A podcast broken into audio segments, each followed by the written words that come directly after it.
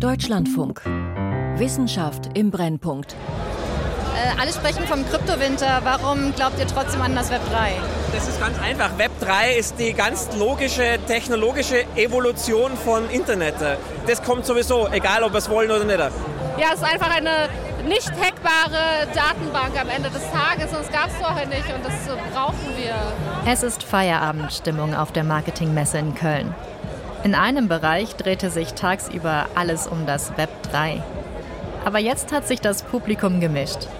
Krypto-Anhängerinnen und andere, die nie was davon gehört haben. Seid ihr Web 3-Fans? Was ist das? Das Web 3? So, wir sind wegen dem Bier hier. Achso, ja, das ist auch. Also wir sind, wir sind, äh, ja, wir sind mal Fans. Ihr seid Web 3-Fans? Ja. Weil es hier auch Bier gibt. In dieser Messehalle findet die Web 3 Nebenveranstaltung W3 Vision statt. Das Bier kommt von Metabrew Society, einem Start-up, das NFTs ausgegeben und sich von den Einnahmen eine Brauerei gekauft hat. Alle, die einen solchen NFT, einen Non-Fungible Token besitzen, bekommen ein jährliches Freibierkontingent und Mitbestimmungsrechte am Unternehmen. Ein NFT ist ein Token oder ein Eintrag, der auf einer Blockchain registriert wird. Dieser Eintrag repräsentiert Besitz. In diesem Fall eine Art digitalen Anteilsschein an der Brauerei. Tatsächlich ist unser Jägermeister Hape. Auch Jägermeister will dabei sein im Web 3. Mit den Affenbildchen vom Board Ape Yacht Club, die den ersten großen NFT-Hype mitbefeuert haben und die für astronomische Summen gehandelt wurden, damit habe dieser Affe nichts zu tun, sagt mir Susanne Wehr.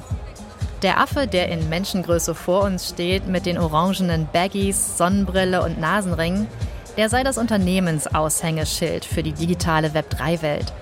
Er hat zwei Persönlichkeiten. Wir sehen hier die äh, Tagesversion, die Nachtsversion, da kommt so dieses Hirschgeweih durch, da noch mal, äh, sieht nochmal eine Stange cooler aus, weil er halt auf Party getrimmt ist. Die Unternehmen tasten sich heran an das Web 3. Für manche ist es noch nicht mehr als reine Ästhetik. Eine virtuelle Welt, von der viele hoffen, dass NFTs hier einmal Normalität werden. Auf der Bühne ist aber auch Bertelsmann Investments, die gezielt in die Branche investieren. Lufthansa stellt ein neues Treueprogramm vor, bei dem man digitale Sammelkarten als NFTs handeln kann. Starbucks, Nike, Adidas, sie alle experimentieren mit der Token-Technologie und der Idee von Eigentum im Digitalen. Der Kernbegriff, der immer wieder vorkommt, ist Community. Ressourcen untereinander aufteilen und dadurch Teil von etwas werden. Für die einen klassische Kundenbindung, andere aber wollen mehr. Wenn du etwas ersetzen willst, versuch nicht das bestehende System anzugreifen, sondern baue ein neues System, was das alte System überflüssig macht. Und das ist eigentlich Krypto. Das ist Token Utopie, eine Dokuserie über Kryptotechnologie, die Freiheit verspricht. Ich bin Thomas Reintjes. Und ich bin Jenny Gensmer. Und das ist Folge 2 in der Bubble. Ich habe Glück, dass ich Christoph Jensch noch erwischt habe. Jensch gehört zu den Visionären hier auf der Messe. Auch wenn die Vision, über die er spricht, irgendwie bodenständig klingt. Es geht darum, wie er GmbHs tokenisieren will. Das soll die Leute enger an ein Unternehmen binden. Wenn ich ein Produkt baue, meinen Nutzern teilweise auch eben beteilige, als Anreiz mein Produkt zu nutzen. Also wenn du als am Anfang mein Produkt nutzt und es einkaufst, kriegst du 0,001 Anteile von meiner Firma. Alle, die irgendwie dazu beitragen, dass meine Mission als Firma erfüllt wird, kann ich damit incentivieren. Und damit sind ganz neue Dinge möglich. Christoph Jentsch ist Physiker, Familienvater und Ehemann. Und Ethereum-Entwickler der ersten Stunde. Ethereum ist eine der bekanntesten Blockchains, also eine der am weitesten entwickelten Infrastrukturen in der Kryptowelt. Nach der Bitcoin-Blockchain, dem Netzwerk, in dem Bitcoins gespeichert werden, ist die Ethereum-Blockchain die Nummer zwei. Auf sie setzen viele der Web3-Anwendungen auf, die die Unternehmen gerade ausprobieren. Sowie Apps in einem App Store. Als ich Christoph Jentsch in Köln auf der Messe treffe, da kommt er mir zwar enthusiastisch vor, aber auch irgendwie unaufgeregt. Eher Familienvater als Kryptoguru. Aber vor einigen Jahren, da hat er für einen tiefen Einschnitt in der Geschichte der Ethereum-Blockchain gesorgt. Das war 2016. Es geht um einen Hack. Es ist nicht das erste Mal, dass sich Hacker Millionen an Dollars in Kryptogeld nehmen wollen, aber das erste Mal, dass sie nicht eine Kryptobörse oder eine Wallet angreifen, sondern einen Smart Contract. Smart Contracts sind das Grundprinzip des Web 3. Man kann es sich ein bisschen wie den Bitcoin vorstellen, nur komplexer. Der Eintrag auf der Blockchain repräsentiert keinen Geldwert, sondern er enthält einen Programmcode, den man ausführen kann. Klassischerweise sind das Wenn-Dann-Anweisungen. Zum Beispiel, wenn die Brauerei Gewinn macht, dann schütte einen Teil davon an die Community aus. Smart Contracts sind die Akteure hinter den Kulissen. Aber sie sind keine Menschen, sondern Codeschnipsel. Sie sind der Grund, weshalb die Web3-Leute sagen, dass ihre Technik Mittelsleute ersetzen kann, weil alles automatisch geht.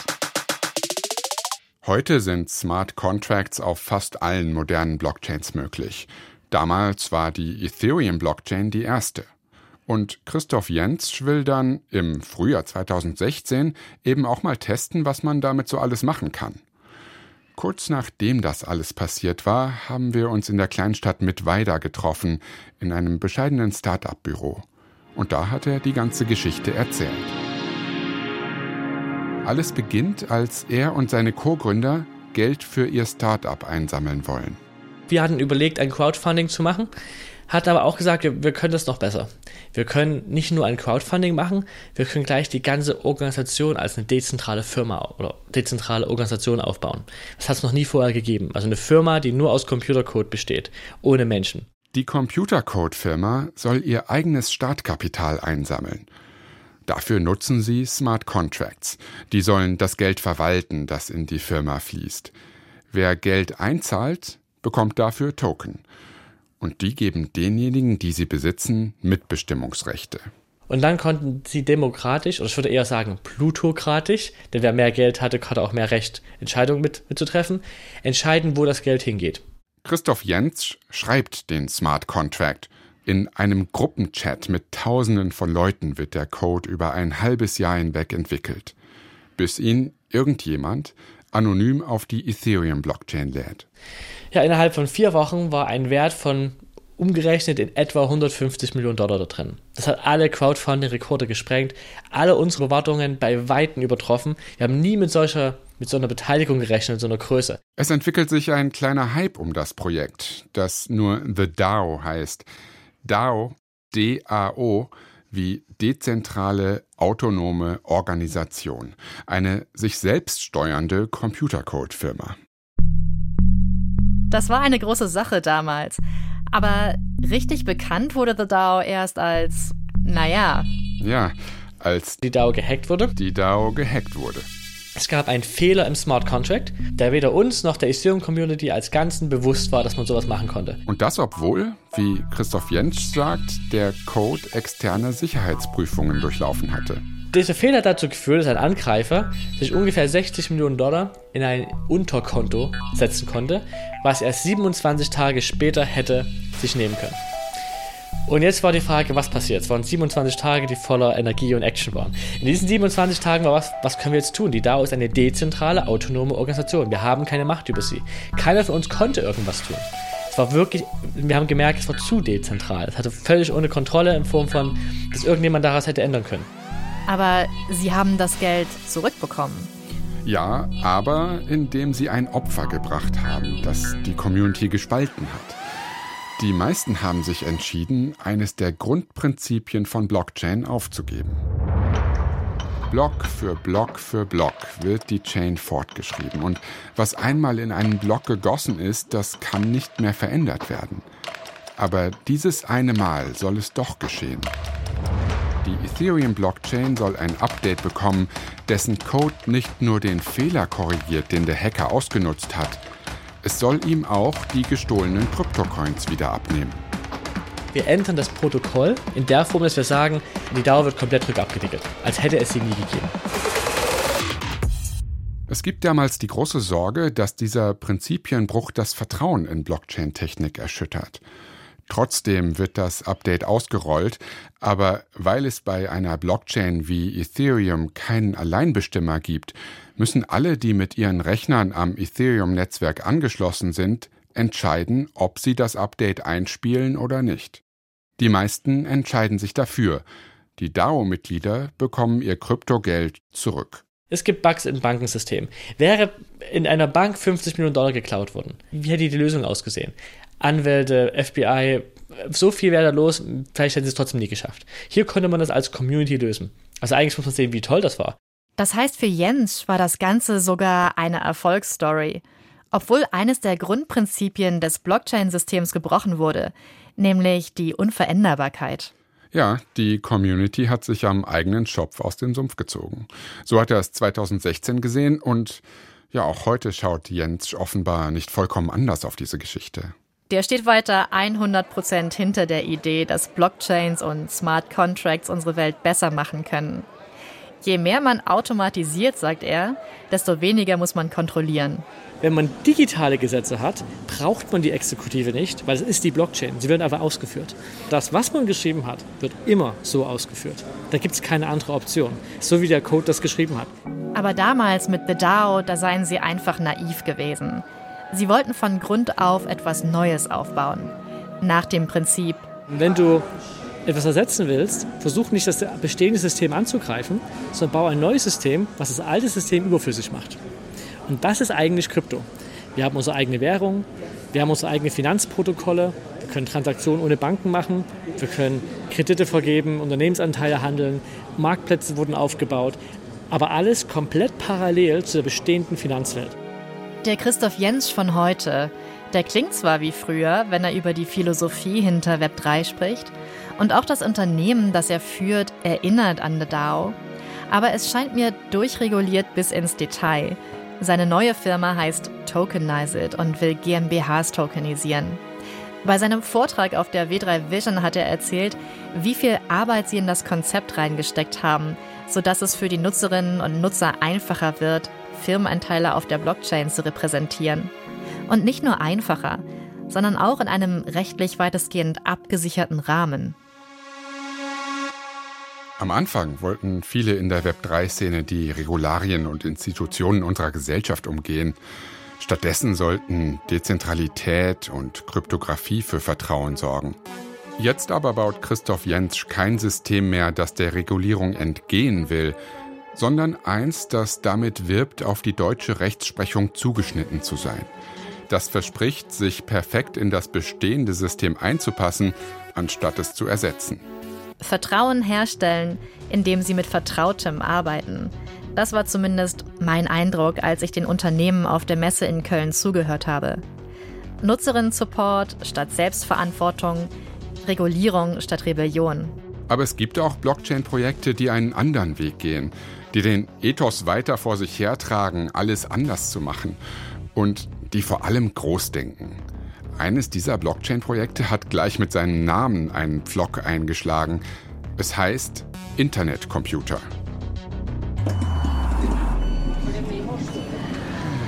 Willkommen im Crypto Valley.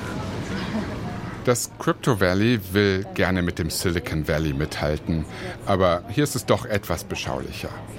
Der kleine, aber sehr reiche Schweizer Kanton Zug hat sich diesen Namen gegeben, um Crypto-Startups anzuziehen durchaus mit Erfolg.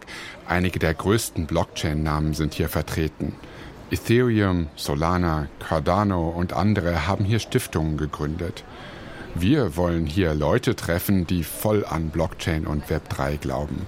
Leute wie Dominic Williams, Gründer der inzwischen milliardenschweren Stiftung Definity. Er ist mir in einem Interview auf YouTube aufgefallen.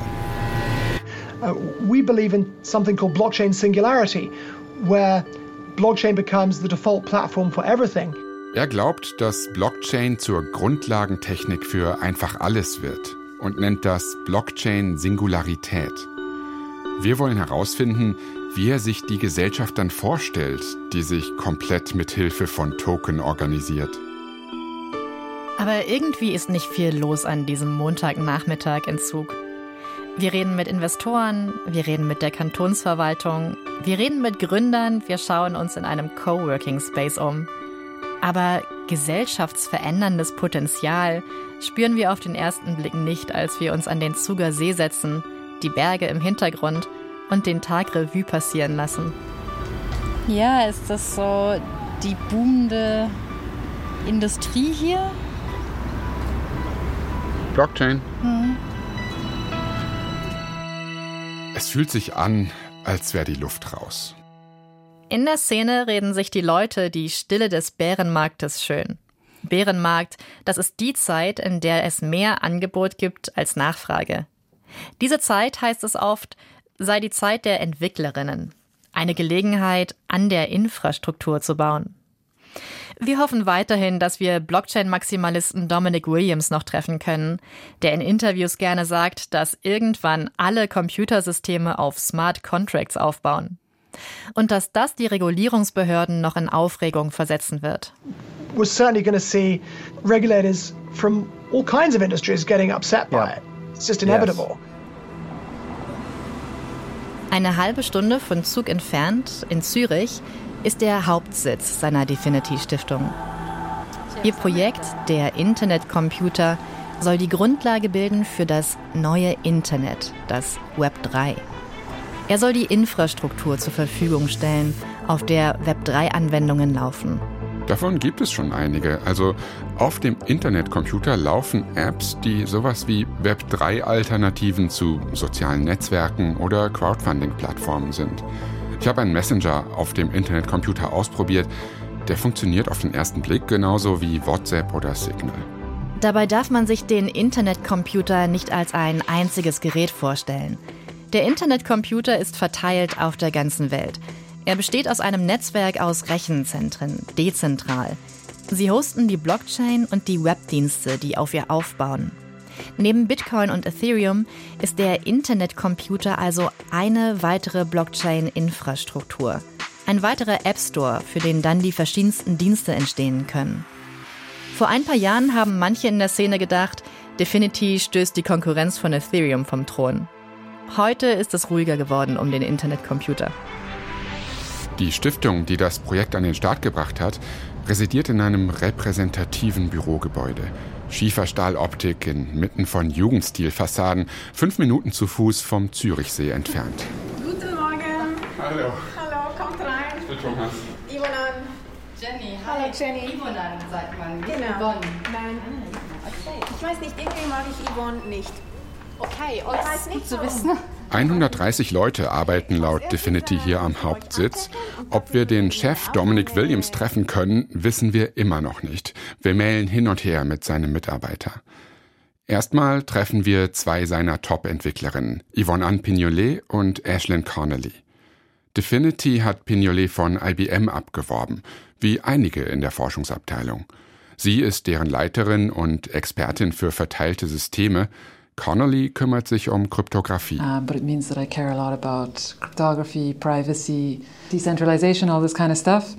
And yeah, after my PhD, I moved here to Zurich to, to work on the future of the Internet, basically. Yeah. Die Zukunft des Internets, an der beide arbeiten, ist für sie dezentral. Und damit anders als heutzutage. Heute ist ein großer Teil des Internets bei wenigen großen Tech-Unternehmen konzentriert. Viele große und kleine Webdienste sind beispielsweise abhängig von Amazon. Sie mieten bei dem Tech-Riesen Rechenzentren und Speicherplatz in der Cloud. Aber wenn die Rechner alle Amazon gehören und Amazon aus welchen Gründen auch immer findet, nein, diese App, die soll jetzt nicht mehr laufen, dann bist du ausgeliefert. Pignolet will der Macht dieser Internetkonzerne nicht ausgeliefert sein. Beim Internetcomputer soll es so sein, dass sich Rechenzentren vieler verschiedener Anbieter dem Netzwerk anschließen. Eine Betreiberin eines solchen Knotenpunkts im Internetcomputernetzwerk hat aber keinen Einfluss darauf, was dann auf den Servern genau läuft. Das soll allein die Community entscheiden. Die Community derjenigen, die Token haben. Wenn man äh, Internetcomputer-Tokens äh, besitzt, dann kann man mit abstimmen, wie sich der Internetcomputer entwickeln kann. Diese Token, die kann man bei einer Kryptobörse kaufen, wo ihr Gegenwert steigt und fällt. Als Definity frisch mit Investorengeldern ausgestattet anfing, seinen Token auf diesen Börsen zu verkaufen, das war 2021, da waren die Erwartungen hoch. Die Stiftung hat viel Geld eingenommen. Wer nun einen oder mehrere dieser Token besitzt, kann damit unter anderem sein Stimmrecht ausüben. Heißt aber auch, wer mehr Geld hat, hat mehr Token, kann mehr Stimmen kaufen. Und es gibt doch wieder eine Machtkonzentration. Außerdem kann sich nicht jede Tokenbesitzerin und jeder Tokenbesitzer permanent mit Abstimmungen beschäftigen. Aber anstatt selber abzustimmen, kannst du dich auch entscheiden, dass du einfach jemandem quasi deine Stimme delegierst. Und das kannst du für jede Abstimmung neu machen oder du kannst es auch einfach einmal wählen und dann bleibt es. Also dann ein viel flüssigeres Konzept der Demokratie. Nicht wie, wie bei, einer, in, bei einer Demokratie, wo du Abgeordnete wählst und die bestimmen dann für dich und du musst dann vier oder fünf Jahre warten, bevor du neue Abgeordnete wählen kannst sondern du kannst direkt und für jede Abstimmung ähm, neu entscheiden, wem du vertraust. Es ist wie bei The DAO von Christoph Jentsch, der Computercode-Firma, der beinahe Millionen gestohlen wurden, nur ein paar Nummern größer. Hinter The DAO, hinter dem Internetcomputer und hinter vielen anderen Web3-Ansätzen steckt die Idee, dass sie nicht von einer Institution, sondern von einer dezentralen Community kontrolliert werden. Internetinfrastruktur wie Cloud Computing, Internetdienste wie Social Media und Messenger, alles in den Händen der Nutzerinnen und Nutzer. Ein Gegenentwurf zu Amazon und Meta klingt nach einer Freiheitsutopie. Aber wenn eine Community sich mit kaufbaren Stimmrechten selbst verwaltet, wer entscheidet dann bei Betrug, Nötigung, Fehlern? Wer setzt das Recht durch, über das die Community entschieden hat? Wer übernimmt beim Internetcomputer die Verantwortung, wenn etwas schief geht, frage ich mich. Und Aislinn Connolly und Yvonne Anne Pignolet. The beauty of it is that no one is responsible. Das Schöne ist ja, dass niemand verantwortlich ist. Deshalb musst du auch niemandem an zentraler Stelle vertrauen. Wegen der Dezentralisierung gibt es keine verantwortliche Einzelperson.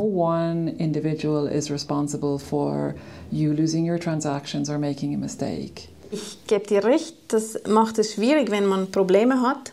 Wo wendet man sich hin? Und auch hier denke ich, dass wir stehen jetzt am Anfang. Wir müssen als Gesellschaft herausfinden, wie sich diese DAOs, diese verteilten autonomen Organisationen, wie sich die entwickeln, wie wir die regulieren wollen, damit sie auf eine gute Art nutzbar sind. Das ist ein verbreiteter Slogan in der Kryptowelt. Do your own research, be your own bank.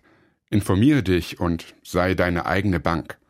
Vor uns sitzen die Entwicklerinnen dieser neuen dezentralen Welt und sie selbst schränken ein. Like I say that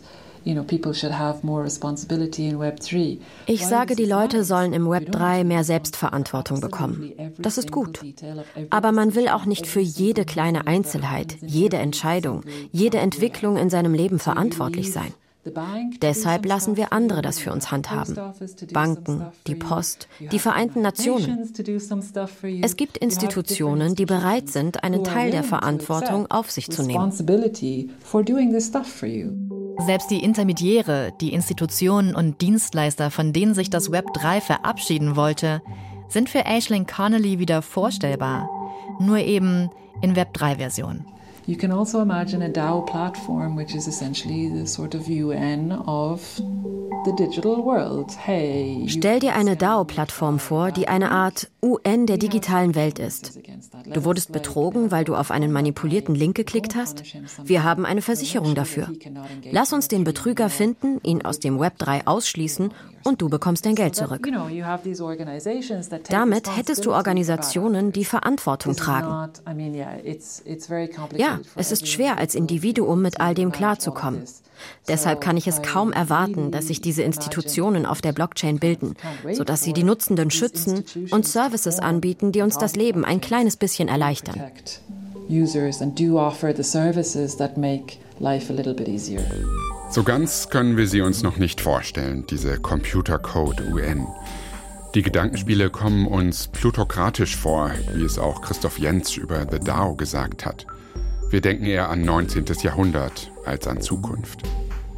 Aber was wir mitnehmen aus den Gesprächen mit Definity und dem Ethereum-Entwickler Jentsch, in der Szene werden Gesellschaft und Finanzwelt sehr eng zusammengedacht.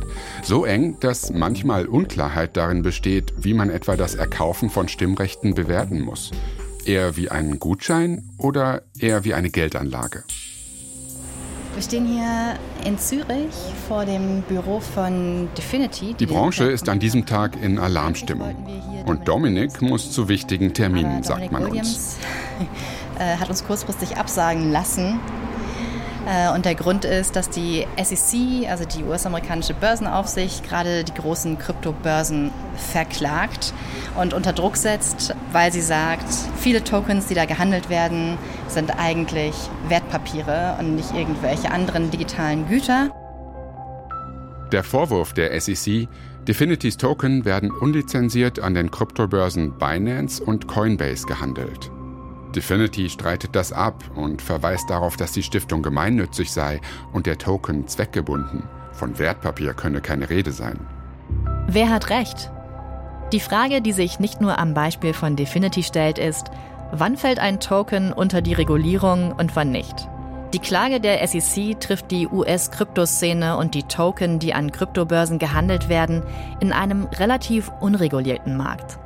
In Europa ändert sich das gerade. Mit der Mika-Verordnung will die EU sämtliche Kryptowerte und Dienstleistungen erfassen, die mit Krypto in Verbindung stehen. Sie wird in diesen Monaten schrittweise in Kraft gesetzt. Und dann gelten konkretere Regeln. Zum Beispiel sollen sie Verbraucherinnen und Verbraucher besser vor Betrug schützen und Transaktionen nachverfolgbar machen. Es klingt vielleicht paradox, aber gerade das scheint die Tokenisierung von Eigentum auf den ersten Blick eher zu fördern als zu verhindern. Um, pizza is on its way. We really wanted to make sure that it's warm when it's arrived here and uh, you are a couple of people, so we ordered a couple of pizzas. Es ist Anfang September und in Berlin ist Blockchain Week. Ich bin im W3 Hub, einem Coworking Space im Stadtteil Kreuzberg, Denkmalgeschütztes Gebäude, außen verklinkert, wenige Meter vom Landwehrkanal entfernt. Also mein Name ist Viktoria Klich, ich bin einer der Co-Founder des W3 Funds und wir sind erstmal im Kern ein Investmentfonds, ähm, das eben in Web3 Startups in Early Stages investiert. Viktoria Klich ist schnell zu einem der bekannteren Gesichter der Berliner Web3-Szene aufgestiegen. Sie beginnt auf LinkedIn über Web3 zu schreiben, gründet den W3 Fund mit, baut Communities auf. Wir sitzen auf einem Sofa in der Ecke, während sich die Leute, hauptsächlich sehr junge Männer aus der Kryptobubble, auf die Pizzen stürzen. Es gibt immer, immer Pizza auf unseren Events. Immer. es ist eine Woche vor der Marketingkonferenz in Köln. Victoria Klich ist für die Subkonferenz W3 Vision zuständig und gerade sehr eingespannt. Seit dem letzten Jahr habe sich viel getan, sagt sie. Letztes Jahr hatten wir mainly Leute aus dem Web3-Space da. Jetzt haben wir mehr Brands als Leute aus dem Web3-Space auf der Bühne, weil die mittlerweile auch einfach schon Sachen aufgebaut haben, die sie präsentieren können. Von ein paar Brands haben wir am Anfang schon gehört. Lufthansa, Jägermeister, die machen eher klassisches Business im Vergleich zu Definity mit ihrem Internetcomputer und ihren Ideen von maximaler Dezentralität. Aber Victoria Klich findet, auch die seien wichtig. Du brauchst diese Vordenker, du brauchst die Leute mit den etwas verrückteren Visionen. Ob sie so verrückt sind, weiß ich nicht, aber halt wirklich zu sagen, the Internet Computer, das Internet wird irgendwann nur noch, ich sag jetzt mal, in dem Ökosystem funktionieren, weil wir komplett umdenken müssen, wie wir kulturell damit umgehen, ist ein heftiges, also heftiges Ziel, aber du brauchst das. Sie sagt, Leute in diesen Projekten, die ziehen andere Menschen mit und gestalten das Web 3. Aber es brauche auch Leute, die für etwas gerade stehen. Ich glaube einfach nicht an dieses krass, alle haben dieselben Rechte, weil dann entsteht Chaos. Ich will gar nicht in so einer Welt leben. Ich will, dass irgendjemand für irgendwas verantwortlich sein kann. Aber gib den Menschen doch mehr Ownership, mehr Passion, mehr Anteilnahme, weil du viel geiler Dinge umsetzen kannst oder ich das Gefühl habe, dass ich viel geiler Dinge umsetzen kann, wenn ich ganz klar in etwas partizipiere. Das klingt für mich, als schlagen da zwei Herzen in ihrer Brust. Ja, mehr von diesen digitalen Anteilsscheinen, die Wertpapieren nahe kommen, aber auch Regulierung mit klaren Verantwortlichkeiten. Zumindest sagt sie, die Unternehmen müssen sich ausprobieren können. Regulierung sei prinzipiell richtig, auf jeden Fall besser als die Verunsicherung, die in den USA herrscht, wegen der Klagen der Börsenaufsicht SEC. Man sollte nicht jedem jetzt einfach offen sagen, fangt an zu traden, here we go. Man sollte es, sollten es regulieren. Auf jeden Fall sollten sie es regulieren. Aber das ist eine sehr schwarz-weiß-Denke. Wenn du die Gesellschaft neu denken willst, dann kannst du das nicht auf Basis von einer Struktur, die veraltet ist. Also könnte die EU durch ihre klareren Regeln für die Branche attraktiver werden für Kryptofirmen als die USA. Ja, oder sie suchen einfach nach einem Ort, an dem eher keine SEC-Klagen drohen. Mir scheint beides plausibel an diesem Abend im W3 Hub. Denn das ganze Event hat sich um ein neues Projekt von Coinbase gedreht, einer der größten Kryptobörsen auf dem Markt, die in den USA auch von der SEC verklagt wurde. Und die haben seit 2020 auch eine Niederlassung in Deutschland. Und im Berliner W3 Hub, da haben sie jetzt ihr neues eigenes Blockchain-Netzwerk vorgestellt. Etwas verkürzt ihren eigenen Blockchain App Store. Und das mit der Ansage, wir wollen die nächste Milliarde Menschen auf die Blockchain holen. Viktoria Klich sagt, die Klarheit, die die EU den Kryptofirmen gerade gibt, die lenkt die Aufmerksamkeit vieler US-Unternehmen hierher. Deswegen ist Coinbase hier. Also, deswegen sind die hier. Gesellschaft neu denken, Internetcomputer, die nächste Milliarde Menschen auf die Blockchain bringen. Die Kryptowelt wird zwar mehr reguliert in Europa, aber es scheint immer noch Raum für Visionen und Experimente zu geben.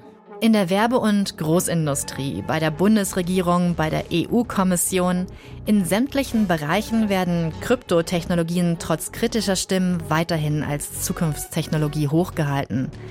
Das Web 3 wird nicht nur reguliert, sondern auch erforscht und gefördert.